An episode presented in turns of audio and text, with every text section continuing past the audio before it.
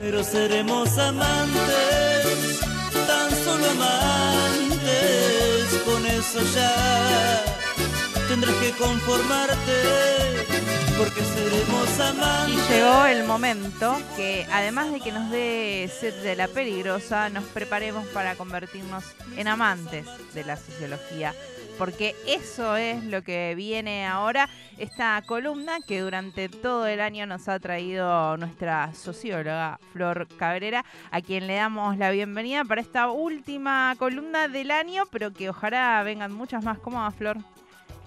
¿Cómo andan, chicos? ¿Todo bien? Todo bien, con ganas de conversar con vos como siempre y además que nos parece que traes una temática que a muchos de este programa nos gusta en particular. Sí, hoy voy a hablar de clase social y espacio social y para mm, charlar un poquito estos dos conceptos eh, vamos a charlar sobre la película Esperando la carroza de Alejandro Doria. Bien, película que ya tiene muchos años pero pareciera que está más vigente que nunca. Sí, es súper vigente, tiene muchas aristas para analizar, pero específicamente me voy a a detener en ciertas cuestiones para dar luz a estos conceptos tan tan complejos. Bien, ¿por dónde arrancamos este análisis de amantes de la sociología? Bueno, por, un, por primero y principal, eh, nada, quien no la vio, por favor véanla, se está perdiendo mucho mucha tela para cortar. Ah, eh, está en las plataformas amigas, busqué las plataformas tradicionales y la verdad que no la encontré, así que Yo... seguramente está por Cuevana o por alguna Sí, hasta hace muy poquito estaba en Netflix. Sí, pero anoche, porque siempre es un clásico, me encanta verla, la que ¿no? y ya no estaba. Estaba en mala eh, calidad en YouTube, no la recomiendo mucho en mala calidad. Claro, sí. Eh, creo que tiene el audio desfasado, así que decís audio. Bien, ya estuve buscándola. Eh, bueno, la película comienza con un domingo por un lado, Mamá Cora, que es una señora ya entrando a los 80 años, eh, interpretada por Antonio Basaya, eh, tiene tres hijos, vive con uno de ellos, que es el mayor, Sergio, y tiene tres hijos más, que son Antonio, eh, Jorge y Emilia. Ella vive con el mayor, que justamente es el más humilde, y en paralelo están dos de esos hermanos, que es Antonio y Sergio se juntan a, almorzar un domingo tradicional. Mientras en la casa de Mamá Cora eh, aflora el conflicto porque, claro, vive con, con, el hijo y su pareja y con una bebé recién nacida. Y bueno, hay mucho conflicto, mucha convivencia, muchos, muchos roces. Y bueno, todo a causa de una mayonesa estalla el conflicto porque mamá Cora se confunde, la meta al horno, piensa que es un budín, eh, y ahí está ya el conflicto. La pareja, eh, la pareja que, vive con mamá Cora, o sea, eh, Jorge y la, mujer, que en este momento no me acuerdo el nombre, van a, la casa de Sergio, donde están reunidos con Antonio. ¿Cómo? Susana. Susana, van a la casa de Sergio para, para encontrar una solución y también un poco para que se hagan cargo eh, también la otra parte de la familia, y en eso que van a la casa de Sergio, mamá Cora desaparece. Y ahí empiezan a, surgir ciertas cuestiones, eh, ciertas tensiones, obviamente familiares, pero también eh, ciertas cuestiones a las que, y, traigo a Arturo Jaureche, que son cuestiones del medio pelo de la sociedad argentina. Okay. Pero ¿qué es esto del medio pelo de la sociedad argentina? Eh, Arturo Jaureche, en, sus apuntes para una sociología nacional, comenta que el medio pelo de la sociedad argentina es cuando un individuo o un grupo eh, se adjudica una posición equívoca en la sociedad. Es quien trata de aparentar un estatus superior al que en realidad no posee. ¿Sí? Que esta película a la vez es como un registro de esta sociedad de 1985, pero a la vez hoy en día ese registro sigue muy vigente, estos, comentarios muy tradicionales. Eh, se podría decir que es como una matriz de la historia argentina, que donde sea que la veamos siempre vamos a encontrar similitudes en la contemporaneidad. Ahí lo tenemos bien marcado, digo, entre estos distintos hermanos, hermanas, que, eh, bueno, hay uno que eh, tiene una buena posición económica, bueno, sabemos que trabaja para la pesada, aunque eso no se comente, Eh, y después el resto tiene distintos acomodamientos, pero es muy llamativo que quizás si decimos eh, la clase media media es quien eh, está representada por estos personajes de mm, Elvira y Sergio, ¿no? Em, Tenuta y mm, China Zorrilla, que quieren aparentar tener el mismo pasar económico que tienen los que más plata tienen y dejan de lado a los que a los hermanos que más desfavorecidos están. Claro, a eso, a eso iba con esto del medio pelo. El medio pelo de, la clase argentina es justamente lo que vos decís, Raquel. Porque, y, y cómo se quieren parecer con cosas como muy burdas, por ejemplo el vestido de Elvira con el vestido, el vestido de Tiana Bloom, muchas muchas cuestiones de, de, de acercamiento y también de distanciamiento, como vos decís, a la vez que, que se quieren acercar a, esta posición acomodada que detenta eh, Antonio, también se distancian de los hermanos que, que son, de hecho, no los invitan a comer, ni siquiera sabiendo que Emilia es muy humilde y ni siquiera tiene para comer. Eh, de, de hecho, recordaremos frases icónicas que reflejan muy bien el medio pelo, que es, por ejemplo, tres empanadas para dos personas. Que Brandoni sale y dice, qué miseria, tres empanadas para dos personas, y él con una empanada en la mano. O sea, Claro. su posición acomodada no le permite ver eh, más allá de sus necesidades. Y tampoco no le permite ver, porque acto seguido de esa famosa frase, habla esto de la pobreza digna, que dice que, que, que Jorge y Emilia tienen una pobreza digna cuando en realidad están llenos de necesidades y en vez de ejercitar la empatía, como a estas personas que le sacan la, la empanada, eh, habla esto de la, de, la, de, la, de la pobreza digna. Claro, no, Eh, inclusive le dicen, no, bueno, pero yo y, y Jorge y le dice, ustedes tienen una pobreza digna. Y entonces le dice, y Emilia que no tiene para comer es una miseria digna.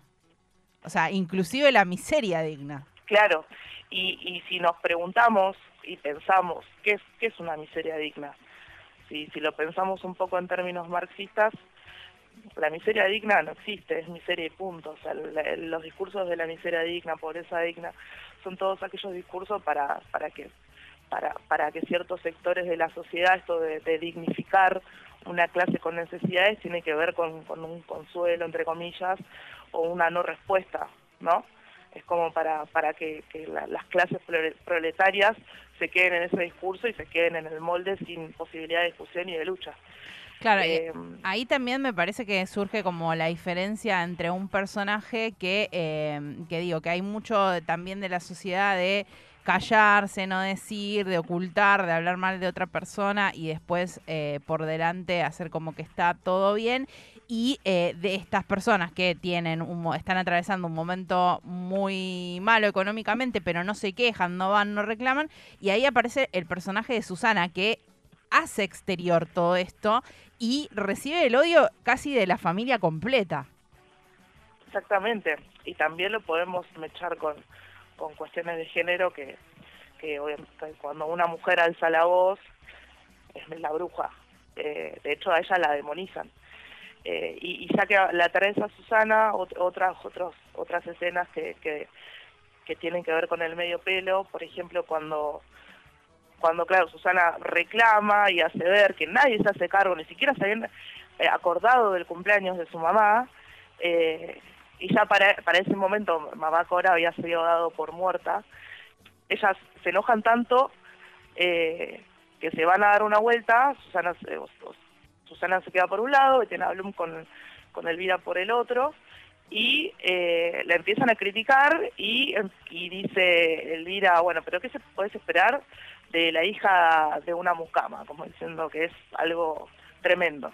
Y solo cuando Betiana Blum le dice, no, no, no, mi padre sostuvo una bandeja toda su vida, ahí se retrata. Como otra vez esto de, de querer pertenecer, las apariencias de nuevo.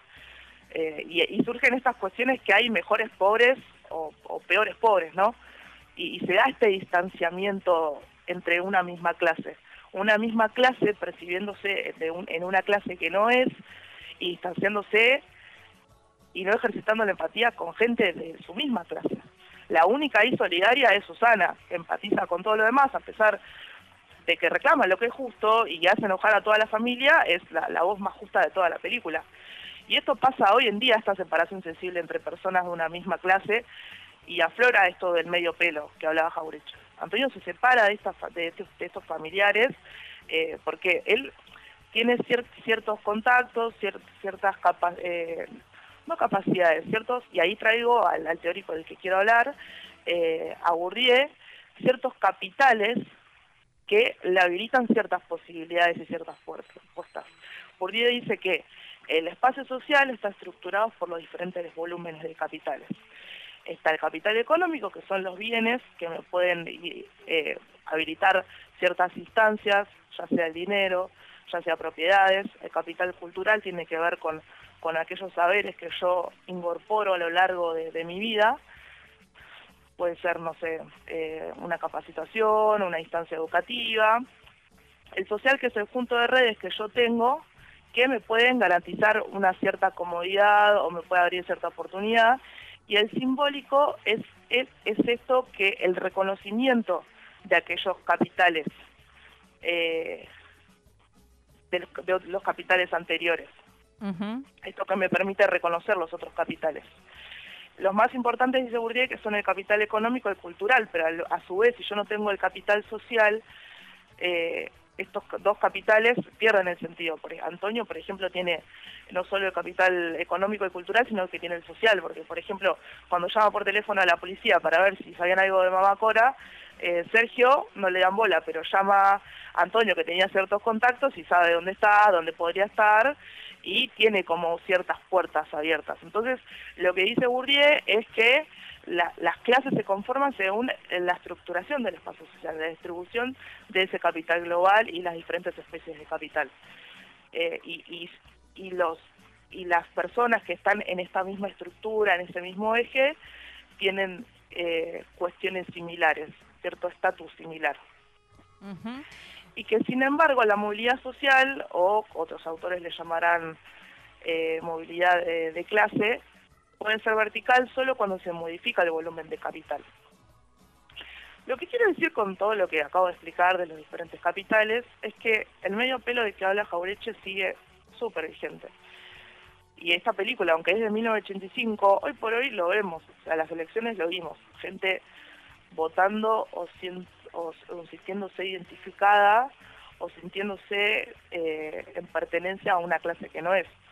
Eh, generalmente lo que sucede es que la gente se autopercibe de, una, de, esto, de una clase que no es, y voy a recurrir al dicho más horrible, pero quizás que pueda esquematizar mejor lo que estoy diciendo, que aunque la mona solista desea, mona queda. Lo que quiero, lo que quiero decir es feo lo que digo, pero por más de que yo me autoperciba clase media o clase alta, yo tengo una, una cierta estructuración de capital.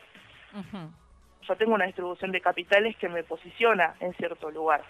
Y por más de que yo me autoperciba, por más de que yo quiera pertenecer, por más de que yo quiera apuntar a cierto objetivo dentro del estatus, ese es mi lugar. Obviamente que Bourdieu dice que esto no es destino, que hay posibilidades de movilidad, pero mientras tanto yo tenga una distribución determinada de esos capitales, yo tengo una posición determinada y es en ese sentido que nos invito a todos a pensar bien antes de distanciarnos del otro, de, generar como esta, como esta repulsión hacia el otro, como esta no empatía, a pensemos el espacio que ocupamos y ahora que, entendimos y conversamos los diferentes tipos de capital, pensemos qué capitales tenemos en juego para que cada uno nos pensemos como clase y como personas sobre todo, para ejercitar la empatía y no confundirnos del lado de la vereda en donde estamos y así establecer los lazos de solidaridad. La verdad que excelente este análisis, muy necesario y digo, también me parece que es un poco eh, el, centro, el origen de, de, la conflictividad social en nuestro país en todas las épocas, ¿no? Esto de una clase social que se percibe más cercana que la que la domina eh, que la que está ah, por al lado o por debajo de ellos en cuestión de estos capitales que vos decías, ¿no? Y como que siempre tiran, digo, pienso también en la misma película, en momentos en los cuales... Eh, hablan de la casa, ¿no? De que quién, de que quién puede quedarse con Mamacora y ahí em, de, de los más ricos dicen, pero esta casa a, fin de cuentas era ella. Y ahí es, esos dos que pensaban que pertenecían a una clase un poco más alta, se dan cuenta que en realidad eh, ese em, eh, el dedo señalador también estaba apuntando para ellos. Exacto. Y también están estas cuestiones familiares que, que si el, año que viene nos lo permite explicar, a esta, esta estructura familiar de, de que ya lo, vamos a analizar de, de, de, están habilitados a cuidar y quiénes no, y que podemos hacer un análisis con, con corte de género y con corte de clase, obviamente.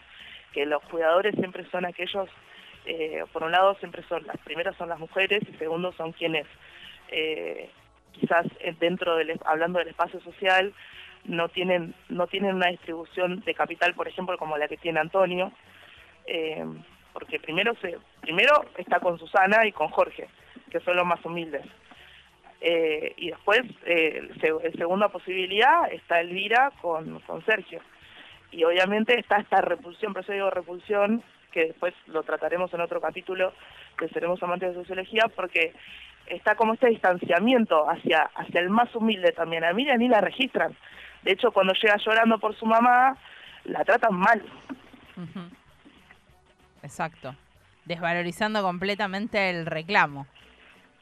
Y su dolor, sobre todo. Flor, un placer, como siempre, haber compartido esta columna este año. Ojalá que en el 2024 podamos seguir siendo amantes de la sociología y analizar estas cuestiones que a veces cuando hablamos de estos términos sociales, capitales, demás, eh, se complica, pero vos nos traéis ahí una herramienta para poder analizarlo a través de distintas películas, series que hacen justamente que sea mucho más accesible para todos. Así que muchísimas gracias por todo este año y por esta columna. Y muchísimas gracias a ustedes por el espacio me encantó participar y espero seguir participando y les agradezco por un enorme abrazo. Eh, abrazo gigante.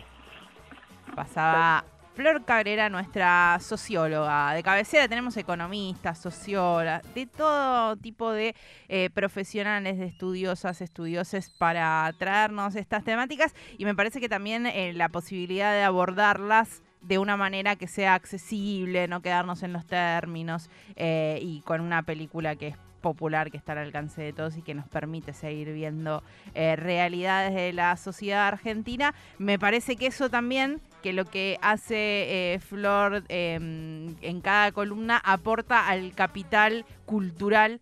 Así que nos alegra muchísimo que sea parte de este programa. Y además con quizás la mejor cortina, comienzo de cortina de todas las columnas de Todo Otra Vez en esta versión 2023 y títulos. Seremos amantes de la sociología. Sí, porque acá en esta columna está el león de verdad. Claro. El único, el inigualable, el santafesino. El resto, bueno, vamos viendo.